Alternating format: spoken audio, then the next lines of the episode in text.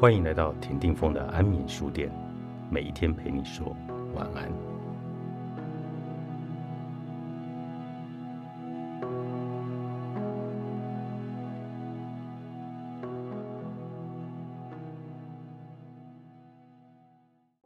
首先，就从适度的疏离感这句话开始，来说明我想传达的意思。一般来说，疏离常被视为亲密的相反词。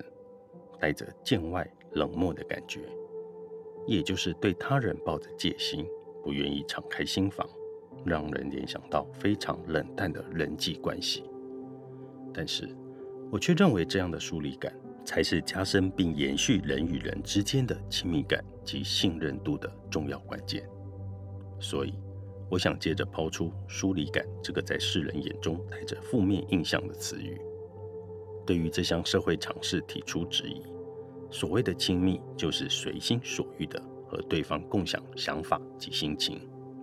再来，我们则要详细的探讨什么是他人。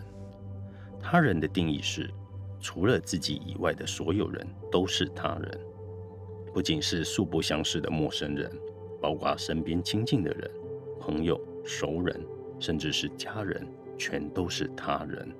这就是我想传达的重点。至少对于国高中生这样的青少年来说，经济还远远不能独立，却已经渐渐开始思考自我的存在。此时对家人抱着他人的意识，反而会让关系顺畅融洽。或许有人会觉得，将家人视为他人的想法有违常理，但是家人确实也是他人，而且从这个角度去看待他们。反而更能顺利地建立起亲密的连接，这是我的想法。但这是为什么呢？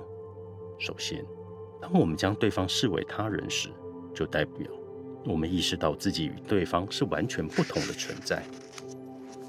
如果我们从一开始就认为身边亲近的人跟自己一样，那会变得怎么样呢？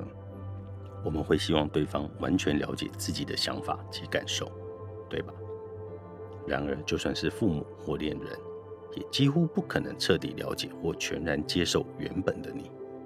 一旦认为自己与对方应该是一样的，当对方不像自己所期待的那样接受自己，就会觉得对方的态度很冷漠，因为这样的状况而受伤。